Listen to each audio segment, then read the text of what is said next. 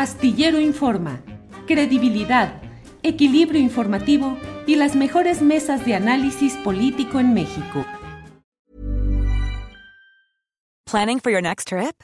Elevate your travel style with Quince. Quince has all the jet-setting essentials you'll want for your next getaway, like European linen, premium luggage options, buttery soft Italian leather bags, and so much more. And is all priced at 50 to 80% less than similar brands.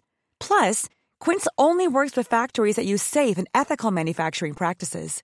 Pack your bags with high-quality essentials you'll be wearing for vacations to come with Quince. Go to quince.com/pack for free shipping and 365-day returns. Ever catch yourself eating the same flavorless dinner 3 days in a row, dreaming of something better? Well, HelloFresh is your guilt-free dream come true, baby. It's me, Kiki Palmer. Let's wake up those taste buds with hot, juicy pecan crusted chicken or garlic butter shrimp scampi. Mm. Hello Fresh. Stop dreaming of all the delicious possibilities and dig in at HelloFresh.com. Let's get this dinner party started.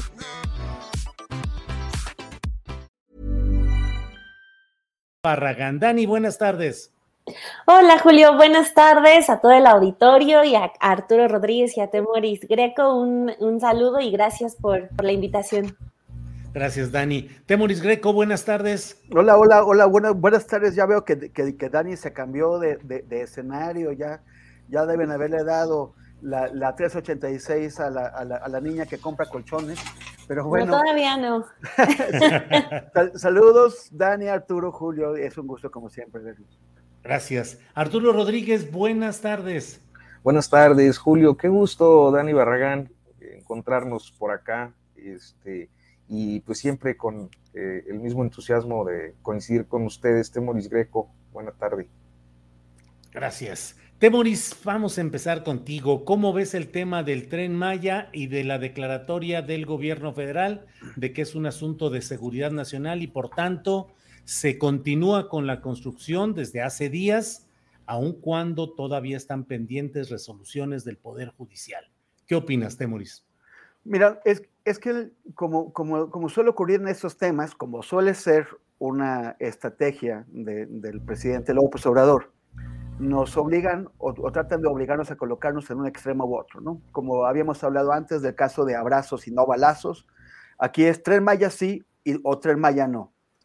A mí me parece que se ha advertido y es evidente que hay que sabotear el tren Maya, echar a perder el tren Maya, pues es una eh, estrategia que, están empleando ciertos grupos de poder que apuestan al fracaso, al fracaso o al menos a generar una percepción de fracaso del gobierno de López Obrador, pues para ver si así tienen mejor suerte en, la, en las elecciones de dentro de dos años y las del Estado de México sobre todo en, en un año, ¿no?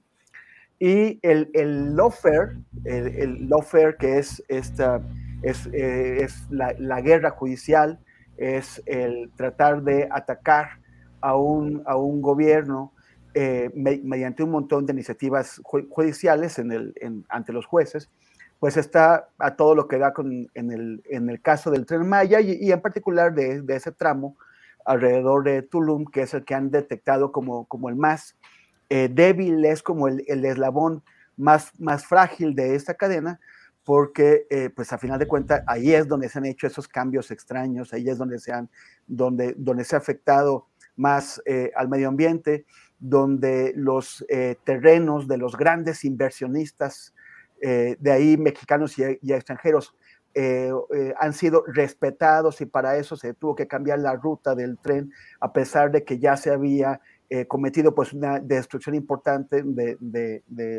de, árboles. Entonces, ahí ven que es la parte más débil y evidentemente están intentando gol, golpear por ahí. Lo que está haciendo el presidente López Obrador es tratar de neutralizar, de, eh, de desviar este ataque judicial, este lawfare, para, eh, con esta declaratoria de seguridad nacional. Eso es por un lado, y es y las, las razones son claras. Está defendiendo un proyecto ante un juego sucio judicial que están lanzando en su contra. El problema es que eso no significa que todas las impugnaciones sean desleales, sean ilegítimas o sean incorrectas o sean abusivas. Hay, pre, hay preocupaciones legítimas de, de, mucha gente en cuanto a la afectación que un proyecto tan grande como el, como el del tren está causando en ciertas zonas. Ahora, si vamos a hablar de cómo el tren Maya eh, puede afectar al medio ambiente, pues no podemos olvidar que desde hace 30 años las repetidas eh, intentos de autoridades del medio ambiente por controlar el crecimiento de, la zona que llaman comercialmente Riviera Maya, de, impedir que, sigan eh, haciendo construcciones de, de, cemento en áreas protegidas, de defender Tulum, pues ya Tulum no es, no es como lo conocimos quienes íbamos en la adolescencia, que ya entonces estaba bajo ataque, pero, pero no se parece nada como, eh, como, como lo vimos entonces, que llegábamos a pequeños campamentos que no tenían luz y en donde realmente estaba en bastante conexión con la naturaleza. Eso, eso se acabó, lo están destruyendo y lo paradójico es que lo están destruyendo y lo han venido destruyendo muchos de los que están entrándole al lofer de los, de, los, de los que están intentando sabotear el proyecto. Entonces hay, una, hay un doble rasero aquí.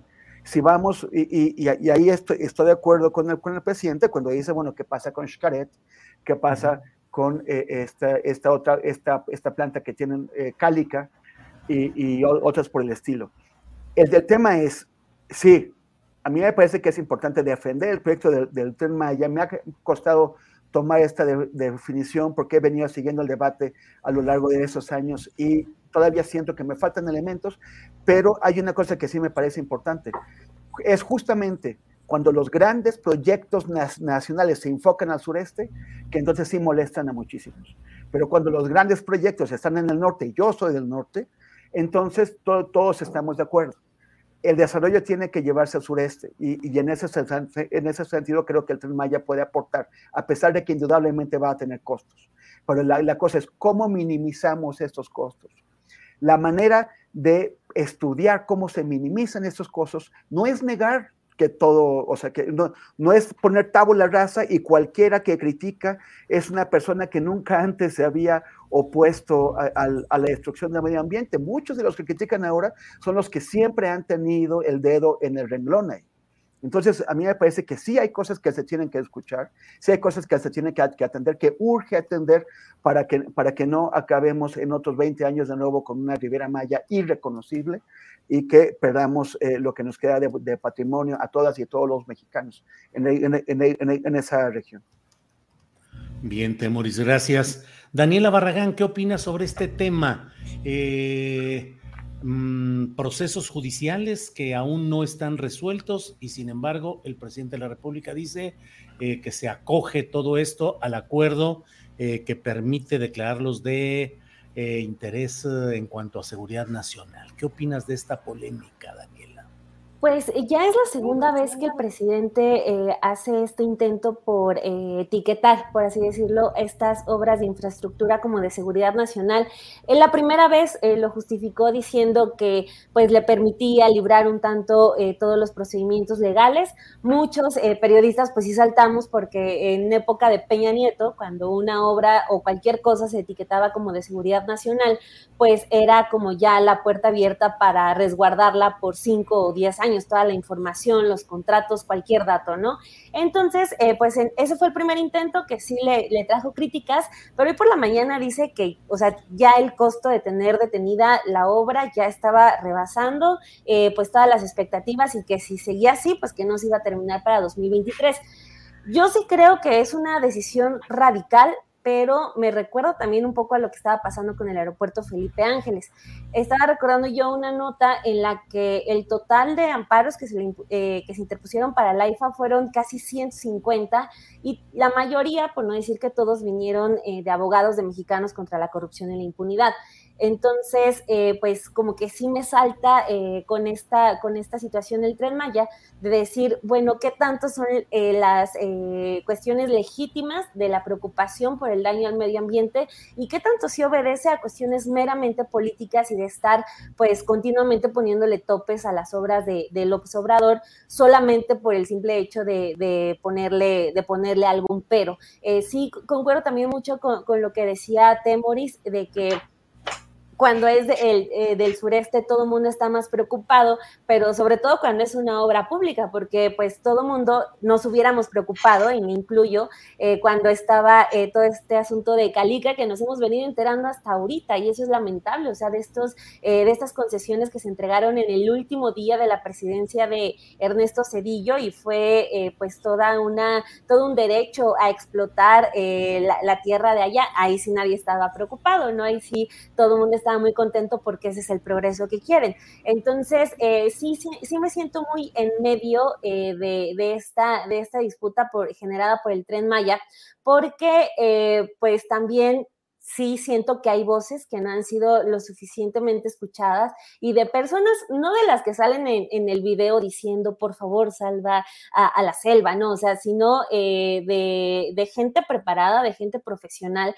que de manera pues real está, está lanzando algunas recomendaciones, incluso no, no diciendo que no se haga la obra, sino que se cuiden ciertos aspectos, intentando ahí salvar un poco eh, eh, el diálogo con el gobierno federal y que también por esta corriente de, de, organizaciones civiles, de las que poco sabemos en, ocasiones quiénes están detrás, pues ya las metemos en el mismo costal y no las escuchamos simplemente porque están poniéndole peros al tren Maya. Entonces, eh, yo, yo quería recuperar esta, esta parte de la, de la, experiencia que ya tuvimos con el aeropuerto Felipe Ángeles y de la ola, de la ola generada de, eh, de amparos, esta, este hábito que tienen, eh, este, este modus operandi de este tipo de organizaciones que siento yo hace más daño porque terminan... Eh, por englobar a todas las voces críticas y el presidente, pues desde su postura ahí a lo mejor también falla un poco de eh, generalizar y decir, no todos los que le pongan un pero a, mis obras son de Claudia X González,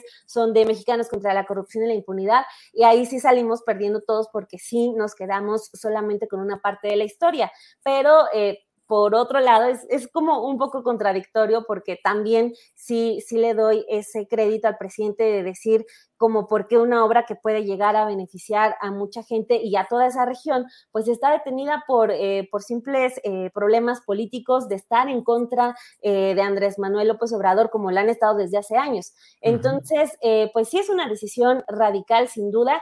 Yo espero, espero, espero que sí se cumpla con esa parte de la transparencia que desde el primer decreto que, que lanzaron de tener a las obras de infraestructura como de seguridad nacional se cumpla, porque esa parte también es importante, no solamente la de librar eh, los procedimientos legales, sino también la de la transparencia. Y pues la otra es igual que también creo que nos convendría saber eh, pues cuántos amparos son y pues de parte de quién están viniendo.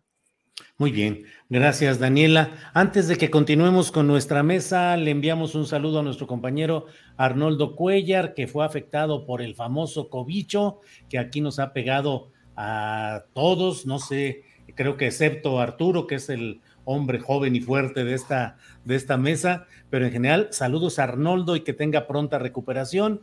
Ha puesto un mensaje en Twitter donde dice, extraño la mesa de este día, así es que pronta recuperación y pronto nos veremos por acá, estimado Arnoldo.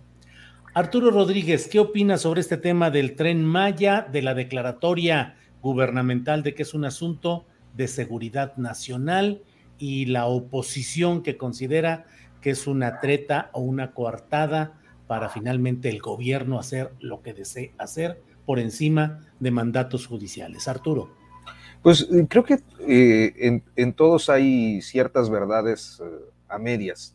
Y yo creo que uno de los temas fundamentales de este tipo de polémicas es que se deja de lado el conocimiento de la técnica y, las posiciones de lo técnico, de lo técnico científico, perdón, ya estoy tirando aquí todo el, este, todo el changarro, pero me parece que, hay, hay, un problema con eso, porque eh, primero, eh, vale la pena observar que efectivamente son territorios muy sensibles que además han estado profundamente impactados eh, por diferentes actividades.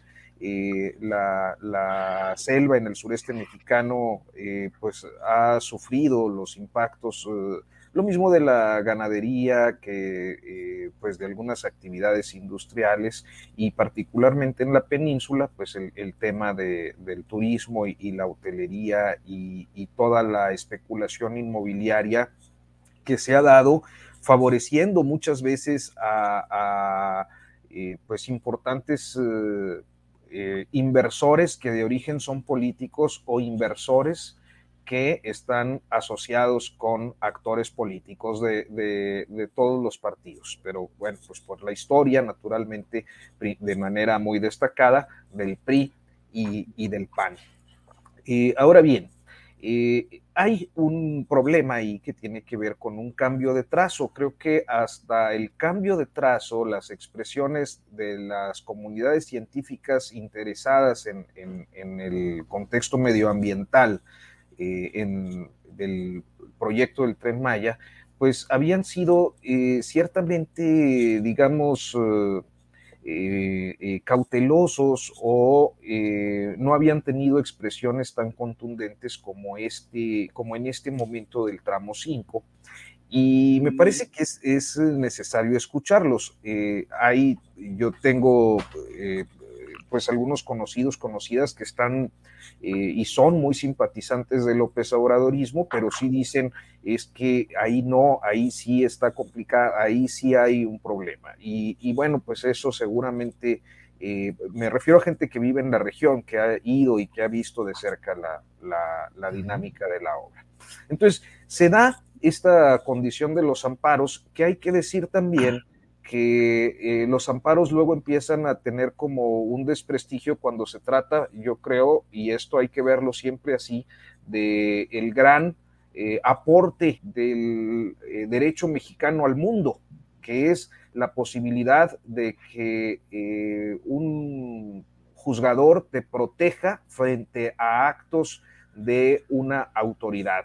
entonces, esa, esa protección creo que es algo que eh, se puede usar, que es válido y que eh, en caso de que esté retorcido y que haya corrupción, pues no baste eh, únicamente el dicho o la especulación al respecto, mm. sino que pues se acrediten las condiciones de los actos de corrupción que en el Poder Judicial pudieran darse para el otorgamiento de amparos indebidos con una motivación política si es, o económica si es que la hay. Y finalmente, eh, la conclusión de este comentario es que eh, el presidente, bueno, pues está determinado a sacar su obra en 2023. Es una obra importante, una de las emblemáticas de su sexenio, y pues está apelando a un tema de seguridad nacional, como lo hizo, si no me falla la memoria, con el aeropuerto, que era lo que mencionaba ahorita Dani Barragán. Eh, es infraestructura estratégica, ciertamente, puede ser susceptible, habrá que esperar a ver qué dicen los, los constitucionalistas al respecto, pero me parece que la infraestructura, infraestructura eh, ya estoy hablando como eh, mucho, la infraestructura eh, estratégica, pues es susceptible ciertamente de seguridad nacional. ¿Qué quiero decir con esto? Que efectivamente, como lo dijo hoy de una manera muy franca, que creo que eh, eh, eh, es como yo lo podría calificar, dijo, pues ¿por qué la declaré? Pues porque puedo, porque tengo las atribuciones para hacerlo, no está, no está incurriendo en una arbitrariedad, sino en una facultad, está haciendo uso de una facultad que posee eh, de la misma manera que aquellos que acuden al amparo, pues están haciendo uso de un derecho al que tienen, eh, que, que, está garantizado, que se supone estaría garantizado para todos. Me parece que eh, en el centro de todo esto hay dos elementos que son dignos de análisis. Primero, una, una dignos o que quedan pendientes, mejor dicho, para la claridad de todos. Una que tiene que ver eh, en realidad con los impactos medioambientales, si es que los hay o no eh, en ese territorio, avalados quizás eh, en un ejercicio de transparencia y, y, de, y democrático por pues alguna instancia que sea confiable para las partes que están involucradas tanto en la determinación de construir este megaproyecto en esa zona, eh, como en aquellos que se están resistiendo a ese megaproyecto. Eh, y entonces que esta eh, tercería, digamos, pues determine quién o en qué se tiene razón y en qué no, y qué es lo que se puede cuidar y qué es lo que no, y si y, pues está bien, pues qué bueno. Ahora, ¿eso retrasa? Pues sí retrasa, eh, puede retrasarlo, pero yo creo que vale más la pena que se retrase a que eh, pues se produzcan daños irreversibles. Y tercero, creo que a final de cuentas hay una apuesta muy clara, eh, tanto en el caso del tren Maya como en muchos otros proyectos y programas de la actual administración, que está volteando hacia el sur. Y eso eh, es, eh, creo que, un tema que no podemos pues soslayar o criticar de manera per se, porque si hay un territorio que eh, está urgido y necesitado de desarrollo, pues es el sur del país. Eh, eh, quizás la cuestión está en cómo estas decisiones, proyectos o programas, en su caso, se implementan a partir del acuerdo, del arreglo político, que es lo que corresponde a una democracia, y no pues de una decisión por terminar forzosamente en una fecha cuando eh, puede haber pues consecuencias mayores. Gracias, Arturo. Eh, Temoris Greco, vayamos a otro de los temas eh, calientitos de estos días, que es el relacionado con la detención de Rafael Caro Quintero, la solicitud de extradición, un juez ha detenido este proceso, ya ha dicho que otorga una suspensión provisional en espera de resolver el fondo del asunto. ¿Qué opinas de toda esta historia, eh, Temoris, de Caro Quintero, su detención y su muy probable extradición? Bueno, no, no, veo eh, de qué le pueda servir a Caro. O sea, finalmente creo que su suerte está, está decidida. Él, eh, él va a morir en prisión puede retrasar su paso o, su traslado a Estados Unidos con a ver si ocurre un milagro, a ver si de alguna forma logra que lo suelten. Pero a mí me parece que tanto que el, el, gobierno mexicano como el Estados Unidos están demasiado comprometidos con eh, hacer de él un ejemplo y sobre todo deshacer el mal ejemplo de su liberación corrupta, que los jueces que lo liberaron deberían ser investigados por ello, pero bueno, e, eso, eso se, se un mal ejemplo, pero a mí me parece que sí o sí va a ir al, a, a, la, a, la, cárcel hasta el fin de sus días. Eh, me, hay que recordar ese tema de que, los, de que no, no suelen tocarse salvo excepciones y todavía con la unidad de, inteligencia financiera sigue siendo algo puntual. El patrimonio mal habido de los grandes criminales cuando, cuando, Caro, eh, cuando Caro Quintero lo, dejaron salir de, prisión, tenía toda su red de empresas eh, intacta y, de, y, de, propiedades en manos de familiares que, lo, que se lo cuidaron y que a partir de, de esa red él eh, intentó volver a crear una estructura criminal, cri, cri, cri, criminal, perdón, este, que fuera capaz de competir con, eh, los, con las organizaciones ya existentes. Y, y, eso por qué ocurre? O sea, ¿por qué, ¿por qué sigue siendo tan difícil que el Estado pueda incautar estos bienes mal habidos? Eh, idealmente sería pues regresárselos a las, a las, las, personas que fueron desposeídas, si es que ese, ese, fue el caso, pero en, en, en, toda otra instancia que sean utilizados por el Estado para tratar de resarcir daños y también de algún otro tipo de, de, iniciativas. Eh, y por el otro lado, eh, siempre hay una exageración, ¿no? O sea, parece que Caro fuera un delincuente con la importancia que, que llegó a tener hace 40 años. O eh, también esta fabricación de la imagen del Chapo como la figura que, era, que, que, que controlaba Sinaloa, cuando en realidad pues era un socio incómodo para aquellos que no, como el Mayo Zambada, que no, que no son tan dados a la, pues a la faramaya, a, a, enamorarse de actrices, a, a importar eh, famosos actores extranjeros para tratar de hacerse una película. Entonces, eh, no, hay que, no hay que exagerar, no, no se puede exagerar la, la, la, importancia de Caro, no, no es aquel Caro de, lo, de los 80, y sí hay que eh, pues pensar en, en las coincidencias porque resulta que cada vez que hay algún tipo de reunión importante con personajes de, Estados Unidos, en, este caso con el presidente Biden, pues cae una figura relevante del, narcotráfico. Ya lo había comentado aquí antes, pero esta, eh, este software de espionaje que se llama Pegasus es el, es el gran argumento de venta, es el principal producto de venta de una eh, eh, empresa israelí muy importante que se llama NSO Group. Y lo que presumen en ferias internacionales, por donde van sus agentes de ventas, lo que presumen es cómo el Chapo estaba totalmente intervenido con Pegasus desde hacía años antes de, de su escape. O sea, cuando él estaba en prisión y creía que tenía teléfonos celulares que él empleaba sin que las autoridades de la prisión se, se, dieran cuenta, eso es lo que dice NSO Group. En realidad, esos, esos teléfonos estaban intervenidos por las autoridades. Entonces, la cuestión es cómo es que, teniendo esa intervención, de todos modos logró escaparse. ¿Cómo es que estuvo tanto tiempo libre hasta que finalmente, eh, tras persecuciones y shows, lo, lo agarraron? ¿Cómo es que hay tantos criminales que, o sea, si, si Pegasus ha sido tan importante y hay tantos de estos sistemas de espionaje en manos de, distintas agencias del, Estado mexicano, ¿cómo es que no los agarran?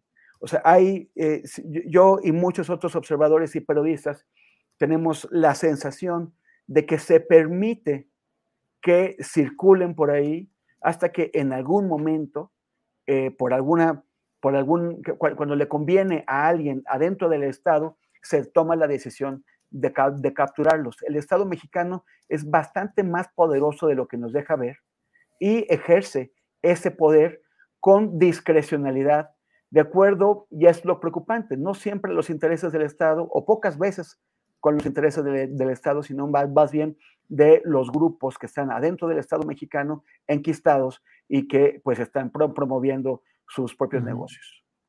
Bien, gracias, Temoris. Sobre este mismo tema, Daniela Barragán, ¿qué opinas?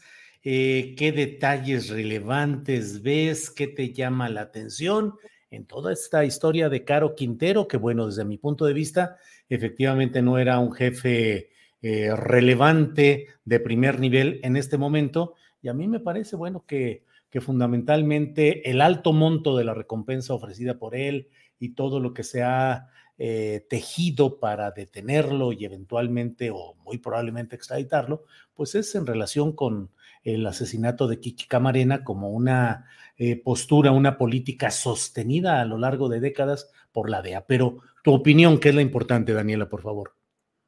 Gracias, Julio. Pues sí, yo eh, escuché de los especialistas en el tema que sí, eh, esta detención se podría catalogar simplemente como simbólica, porque pues el tema, eh, el nombre de Caro Quintero, claro que, claro que resuena en, en, todos nosotros, pero pues que sí, un golpe al narcotráfico fuerte, pues de plano ya no, no se podría calificar de, ese, de esa manera, así que era un asunto simbólico. También retomando mucho el caso de lo de, de lo de Camarena. De esto que, que mencionan a mí me llamó mucho la atención todo el caos que se generó alrededor, eh, porque por estas distintas versiones, ¿no? Que salen a decir la directora de, de la DEA que pues sí, que gracias a, ese departamento de Estados Unidos, pues que se logró la, captura de, este capo. Luego sale eh, López Obrador a decir, a ver, no, pues fue la Fiscalía y fue la Marina, e incluso también sale Ken Salazar a decir, pues no, Dea, no estás diciendo la verdad, no participaron. Entonces, eh, también es como de, llamar mucho la atención todavía ese papel que está teniendo Ken Salazar porque se pone del lado de, de López Obrador y desmiente a la misma idea sobre su participación en, este, en todo este operativo. y, hablando de eso, creo que también hace falta todavía que se den más datos sobre el helicóptero de, la Marina que se cayó, eh, que el fin de semana todavía se dijo que no estaba relacionado y el lunes el presidente dice que no, que sí, también formaba parte de ese operativo. Entonces, Pues eh, yo creo que más bien lo que ya queda en este punto es pues ver cuál es la información que Estados Unidos quiere obtener de, de Caro Quintero. Yo creo que no va a haber como, eh, no, no va a haber muchos problemas para la extradición. Siento que aunque está este amparo que se pone para frenar un poco ese, ese procedimiento y pedir un juicio antes de que se dé una extradición casi automática, siento que es como el camino casi natural y vamos a ver si eh, cuál es, cuál es la, la expectativa que tiene Estados Unidos, pero aquí, pues, eh, digamos, más allá de lo simbólico, pues no pasó como más que una noticia que, pues sí, se extendió el, durante todo el viernes, el fin de semana, pero creo que yo, bueno, desde mi perspectiva, siento yo eh, la polémica que se generó con la DEA fue incluso, y con lo de Ken Salazar, fue incluso un poquito más, más relevante que lo simbólico de, de la detención de Caro. Gracias, Daniela. Eh, Arturo, por favor, tu punto de vista sobre este tema de Caro Quintero, su detención, su extradición, los detalles y elementos que rodearon a todo este episodio, la presunta mm, colaboración de la DEA o no, en fin, muchos detalles que hay por ahí pendientes. Arturo, por favor.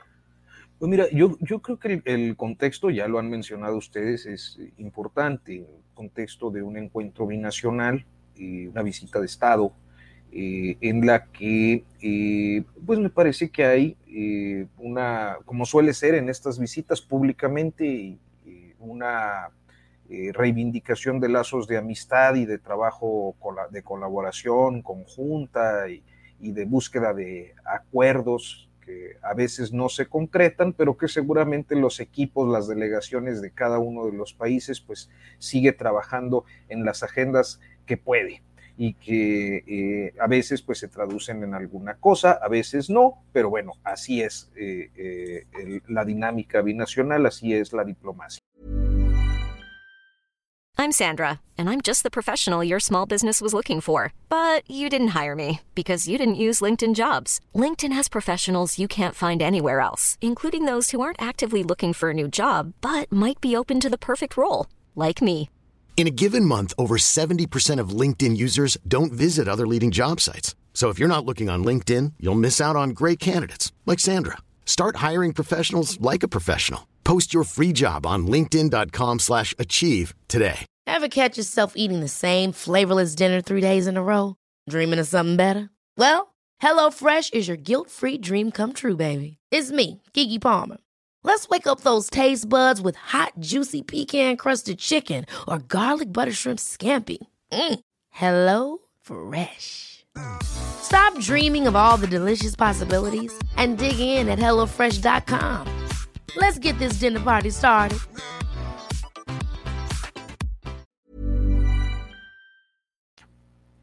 Y creo que en el contexto eh, hay un intento o, una procura de eh, mejora de las relaciones eh, entre las administraciones Biden-López Obrador, eh, algo que pues se ha visto de algún modo lesionado, primero pues por la forma en la que se dieron las cosas con una de las agencias que ha sido quizás la más cuestionada por el presidente López Obrador y yo creo que con mucha razón, eh, que es la DEA y que es un proceso de descomposición importante que se da a partir del el caso del general Cienfuegos, eh, una crítica muy contundente de, del jefe del Estado mexicano y de su canciller, Marcelo Ebrard, al tema de eh, la incursión de agentes extranjeros y sus actividades dentro del país, que marca un punto de quiebre en lo que había sido la dinámica, yo no creo que solo de colaboración, sino de auténtica permisividad de los gobiernos de México en el pasado con las agencias estadounidenses que podían hacer y deshacer en gran medida dentro del país. Eh, hay que recordar que se emite esta eh, este nuevo marco de, eh, y se aprueba en el, en el, Congreso este nuevo marco de eh, relación con las agencias internacionales no es explícitamente destinado a las agencias estadounidenses, pero creo que implícitamente pues todos podemos asumir a, quién iba dirigido el, ordenamiento. Y finalmente, en este contexto de reconstrucción o de gestos de buena voluntad, me parece que el Estado mexicano decide eh, alterar o eh, más que alterar, digamos, eh, ejecutar una acción extraordinaria en relación a lo que ha sido su política. O sea, la, política de seguridad se ha caracterizado en esta administración y además de manera declarada por el presidente López Obrador por no ir a la casa de los grandes capos, sino buscar otro tipo de soluciones a los problemas de, la criminalidad organizada eh, en este país, independientemente de los resultados. Esa es la definición con la, eh, con la que, eh, entre otras, pues ha explicado López Obrador su, su política de seguridad. entonces, en este caso, realizan una, una acción extraordinaria en, en, relación a este tipo de política que se sigue para eh, tener, me parece que un gesto de buena voluntad con eh, eh, los Estados Unidos y quizás recomponer algunas heridas que se habían infligido mutuamente en los meses o en los años previos. Digamos que un gesto de buena voluntad. Yo lo vería así, me parece que no puedo verlo de otra manera porque para la DEA, pues sí, es una personalidad muy destacada para detener y, aunque su, su, posicionamiento actual, de acuerdo a lo que sabemos y nos dicen y nos cuentan, eh, casi siempre de manera extraoficial, eh, eh, la relevancia como capo pues no es mucha, sí la tiene simbólicamente para una agencia que pues perdió a un agente en los años 80 y, además en un contexto de liberación muy, muy poco transparente que hasta el momento pues sigue despertando muchísimas dudas y, me parece que observaciones respecto a la impunidad de quienes estaban a cargo de, su eh, encarcelamiento, o sea, de su, de su etapa como preso y de su liberación. Bien, muchas gracias.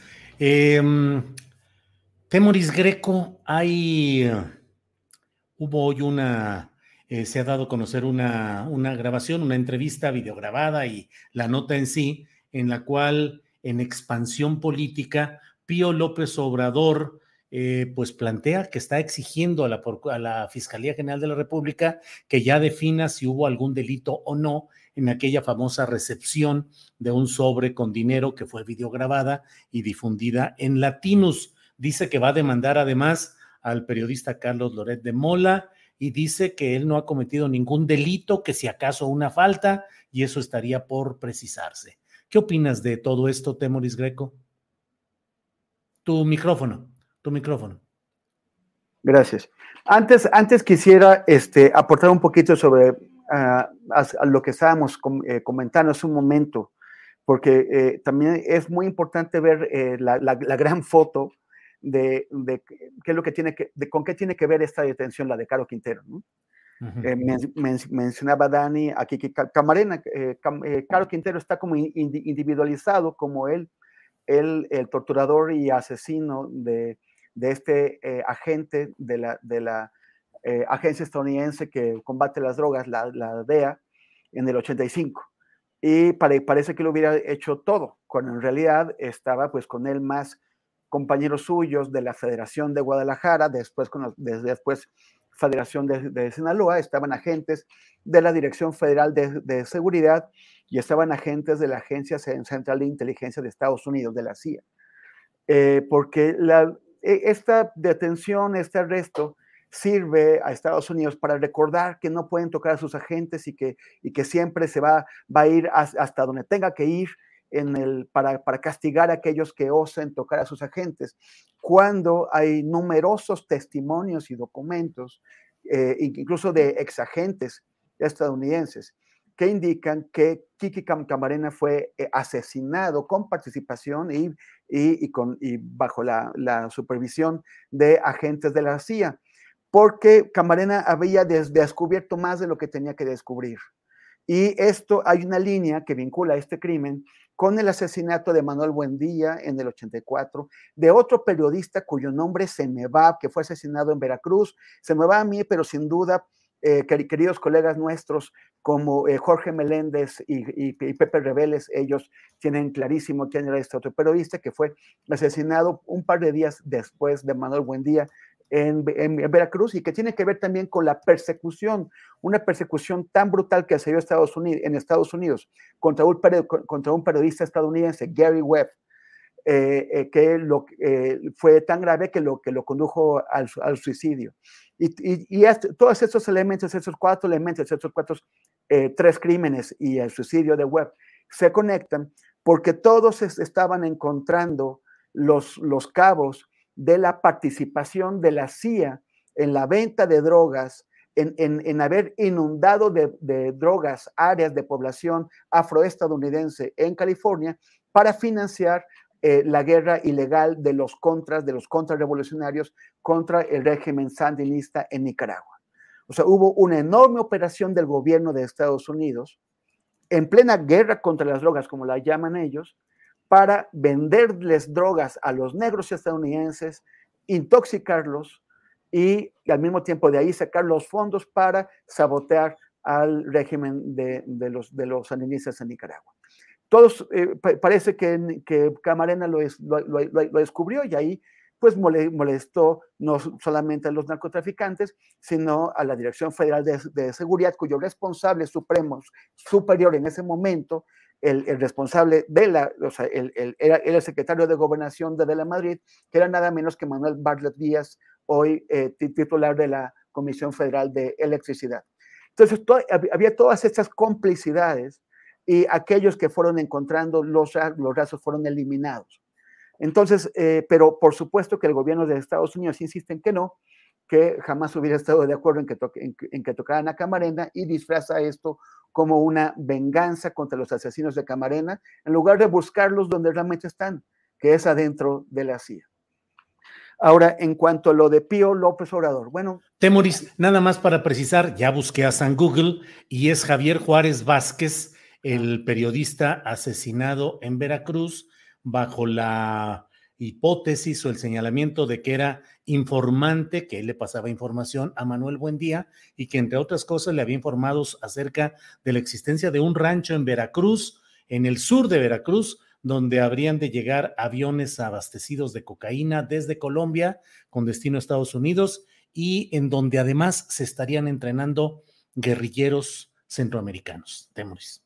Sí, guerrilleros centroamericanos que estaban destinados a esta guerra sucia contra el, contra el gobierno de, los, de los sandinistas en Nicaragua.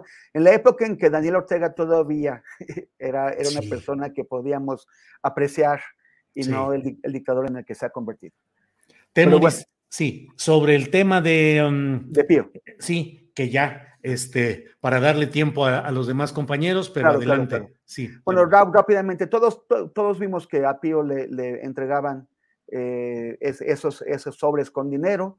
Fue grabado por David León, que era un personaje, un personero del gobernador entonces de Chiapas, que era Manuel Velasco. Eh, en aquel momento no lo quisieron explicar, lo, lo, evadieron. Eh, ahora Pío dice que no eran millones como, como aseguran, pero, no nos está diciendo realmente, o sea, no dice cuánto realmente era, dice que eran donaciones para Morena en el año 2015, cuando, cuando Morena ya era un partido político que además había ganado el control del Congreso de la Ciudad de México y tenía otras posiciones importantes.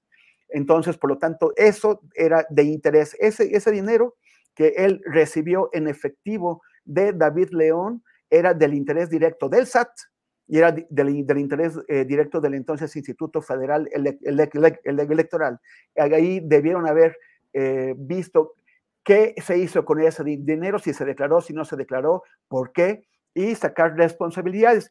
Dice Pío, él en su derecho, que eh, eh, tramitó un amparo, pues para saber si hay un proceso en contra, pero lo que dice es, a mí nadie me ha llamado, se han pasado dos años desde ese escándalo y nadie ha llamado, o sea, ninguna autoridad ha llamado a Pío López Obrador como él lo dice. Entonces tenemos que preguntarnos, ¿qué es lo que está haciendo el SAT? ¿Qué es lo que estaba, qué, es lo que estaba haciendo el, el, INE?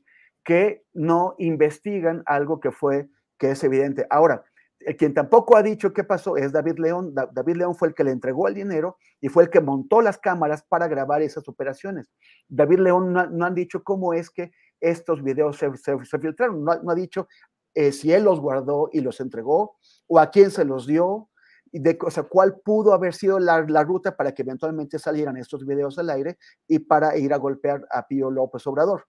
Eh, esto, esto también se tiene que saber y evidentemente él también tiene responsabilidades por estar haciendo esas transacciones de manera eh, fuera del, del conocimiento del fisco y de la autoridad electoral. Aquí sigue habiendo muchos aspectos oscuros y, y no, o sea, que, no nos venga Pío López Obrador con que es una santa palomita cuando lo estamos viendo recibir lo que parecen al menos cientos de miles de pesos. Que no se haga pato.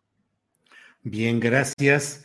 Gracias, Temoris Greco. Daniela, pues efectivamente en esta entrevista realizada en Expansión eh, se habla de David León eh, y se dice que el propio Pío dice que en alguna llamada David León le dijo a Pío López Obrador que mm, había sido traicionado y que le habían eh, colocado algún sistema para grabar desde su propio celular de David León. Y también dice Pío que el dinero que recibió de parte de David León fue para, comillas, apoyar al movimiento con el tema de gastos menores como gasolinas cierro comillas. Y dice él que no cometió un delito, comillas, es más una falta, cierro comillas. ¿Qué opinas, Daniela?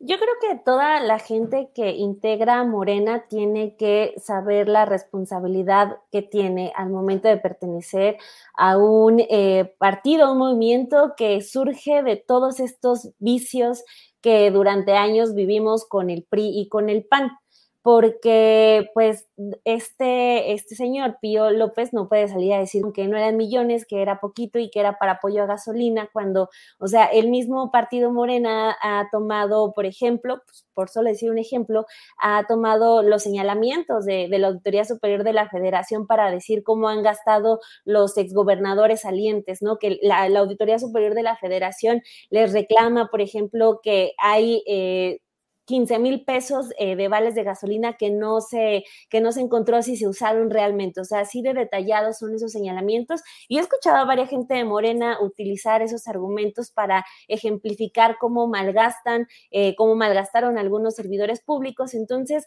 no creo que sea justificación ni del hermano del presidente ni de nadie para decir que no estuvo mal el haber recibido el dinero de esa forma.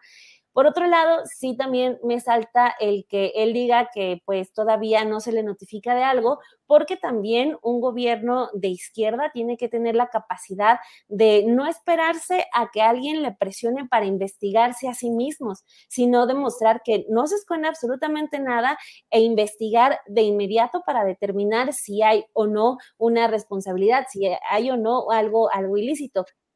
El presidente López Obrador, cuando fue eh, jefe de gobierno de la Ciudad de México, pues lo hizo incluso con, eh, con Bejarán o con algunos de los casos emblemáticos de, de los eh, videoescándalos. O sea, lo llegó a hacer y ahí él decía, bueno, sí hubo estos casos, pero ya, ya, ya están en la cárcel o ya están separados del cargo. Yo también no sé por qué en este caso, que es de su hermano y que él mismo se ha deslindado al momento de decir que solamente da la cara por su hijo menor, pues no entiendo como por qué se ha tardado tanto si no hay nada ilícito? porque las autoridades no son, eh, no, no van? Eh, el INE también, por otro lado, que aunque tiene ahí una herramienta para poder golpear a quien lo golpea tanto, también que anda lento, pero pues anda lento en todo, ¿no? Ahorita también estamos viendo lo de lo de Alejandro Moreno, que ya eh, son varios temas de varios de videoescándalos o audios más bien que saca Laida Sansores y que son de competencia del INE y dice, sí, sí, sí, estamos investigando, pero pues hasta ahí, o sea, no, no pasa de,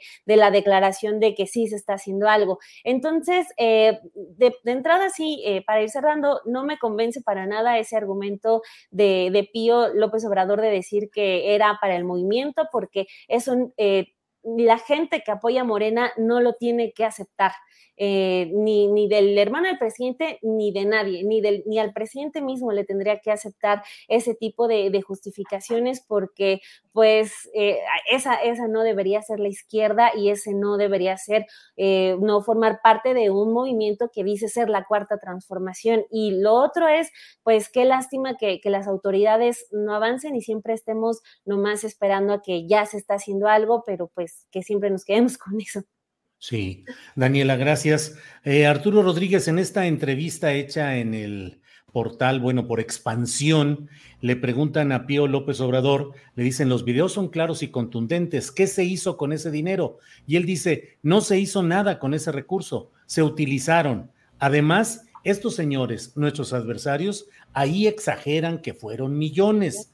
Fueron aportaciones para apoyar al movimiento con el tema de gastos menores gasolina, etcétera, para que nosotros pudiéramos movilizarnos y pudiéramos cumplir con organizar a la gente que quería un cambio verdadero en nuestro país. ¿Qué opinas de todo esto, Arturo Rodríguez?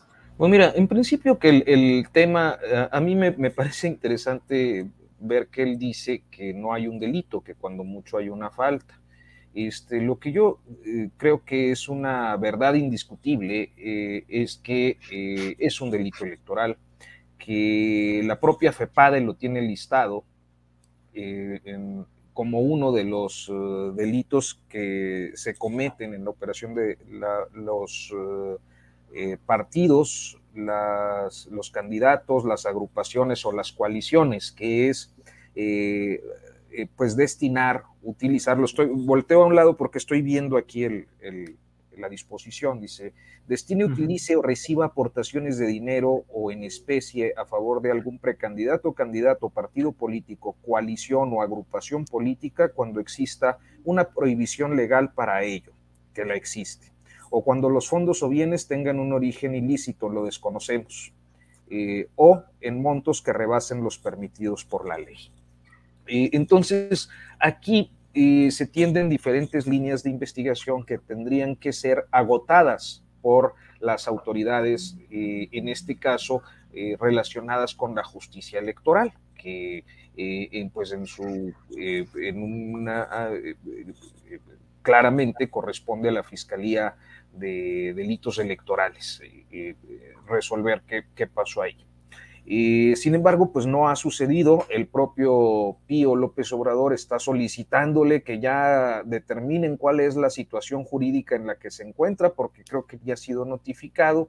Hay una investigación supuestamente de la unidad de fiscalización del INE que no se ha concluido y a final de cuentas, lo que creo que pudiera pasar en este caso, que me parece que es lo, relevante más allá de los, de los dichos, de las justificaciones, que en todo caso son anecdóticas, esta idea de que era para financiar al movimiento porque estaba arrancando, eh, es una, como ya lo ilustraba claramente este, en, el, propio presidente López Obrador, cuando salieron estos, estos casos, también hay una observación a la cuantía. Pues no se comparan los sobrecillos que recibía Pío con las bolsotas que luego se llevaban, como aquel video del, PAN en el Senado, que si ustedes recuerdan fue...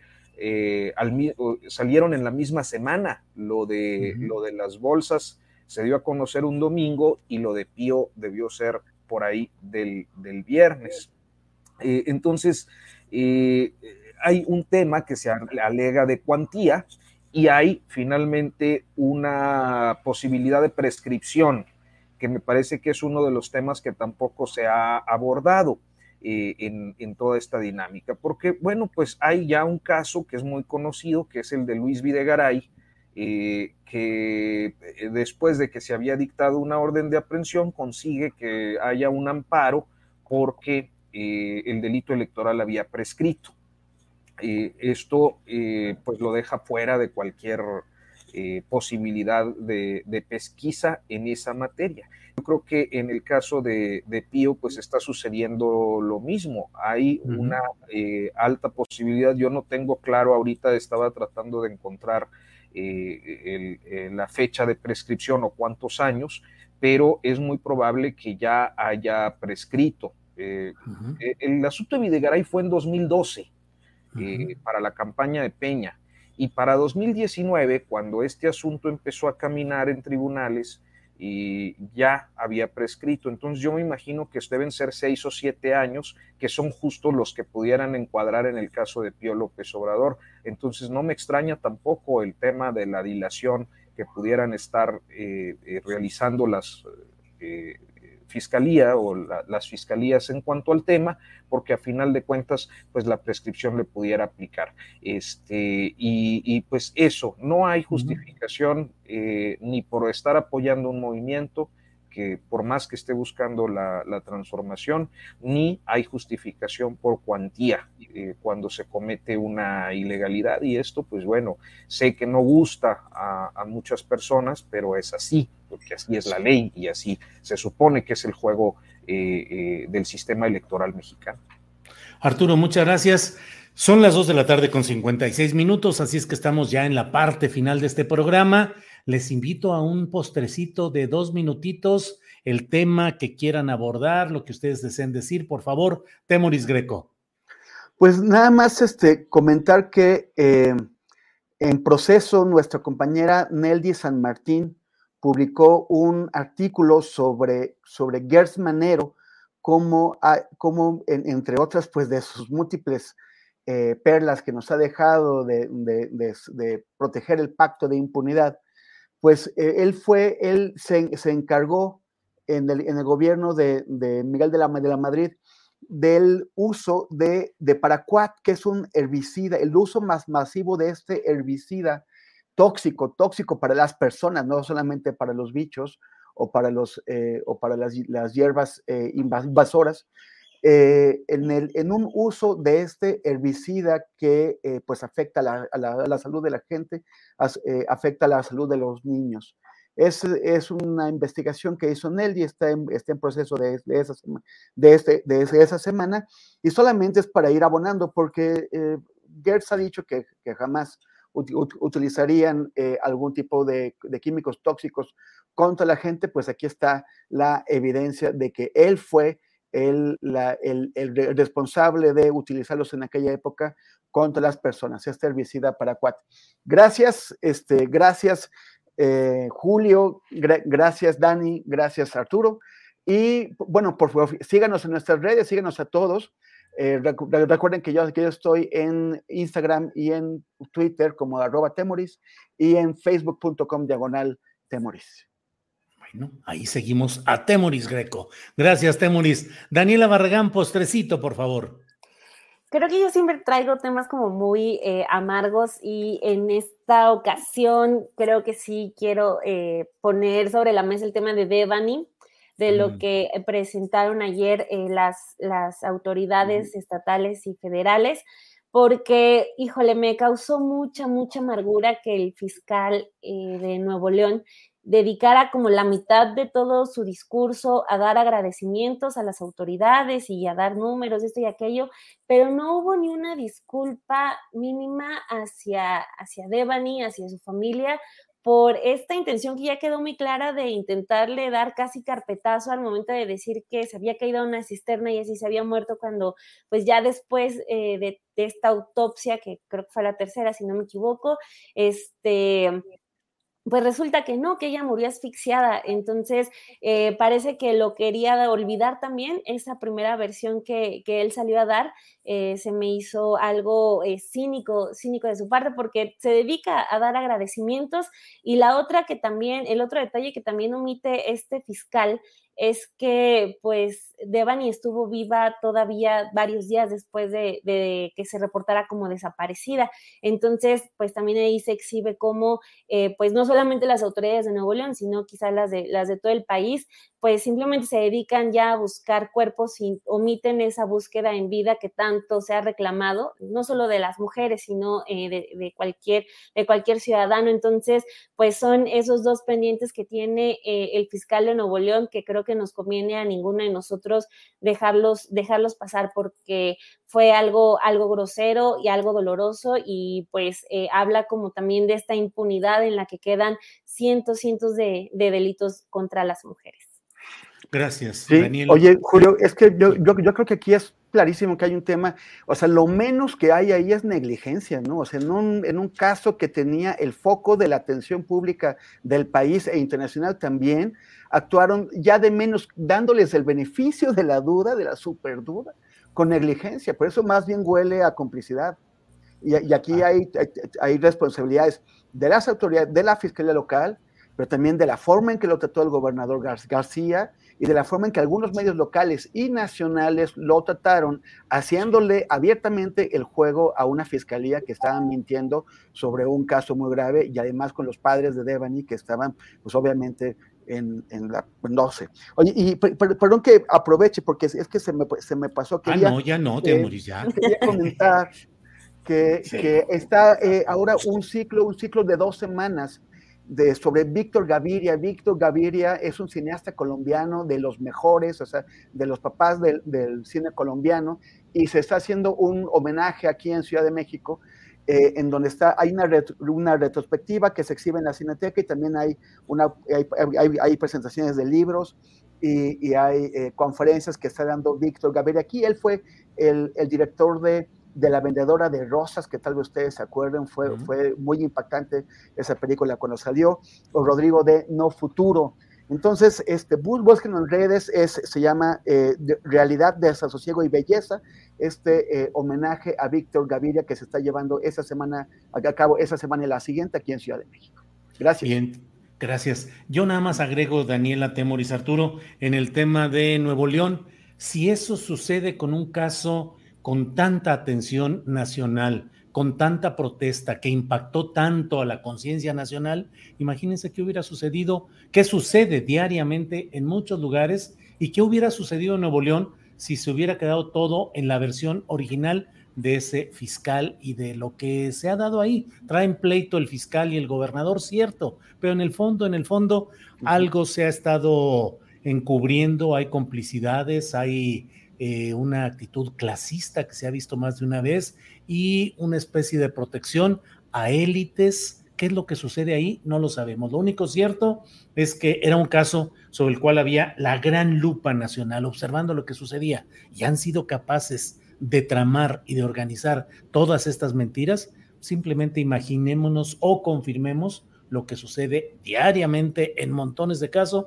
donde las autoridades, las fiscalías dicen esto fue así y San se acabó y no hay más. En fin, Arturo Rodríguez, ve todo lo que hemos tenido que hacer. Arturo, pues ya se acabó el tiempo. Fíjate que ya llegó el corte. Arturo, nos vemos en la próxima. No, no, gracias, gracias, Arturo. Me dejaron, dejaron, ya sin, sin tema. Efectivamente, el texto de, la, colega Nelly San Martín me parece un gran trabajo que además este, resulta eh, muy novedoso, eh, a pesar de que estamos hablando de un personaje, bueno, pues que es tan histórico tanto como que tenía 100 años, ¿no? Este, y, hacía 50 de que este, fue, llegó a la presidencia. Este, entonces,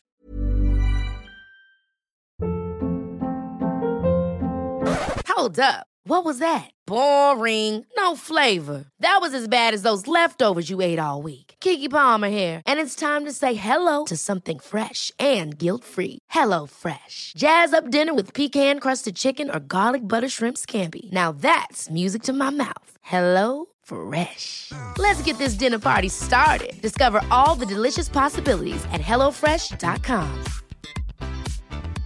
En Sherwin Williams somos tu compa, tu pana, tu socio, pero sobre todo somos tu aliado, con más de 6.000 representantes para atenderte en tu idioma y beneficios para contratistas que encontrarás en aliadopro.com. En Sherwin Williams somos el aliado del PRO. Para que te enteres del próximo noticiero, suscríbete y dale follow en Apple, Spotify, Amazon Music, Google o donde sea que escuches podcast te invitamos a visitar nuestra página julioastillero.com.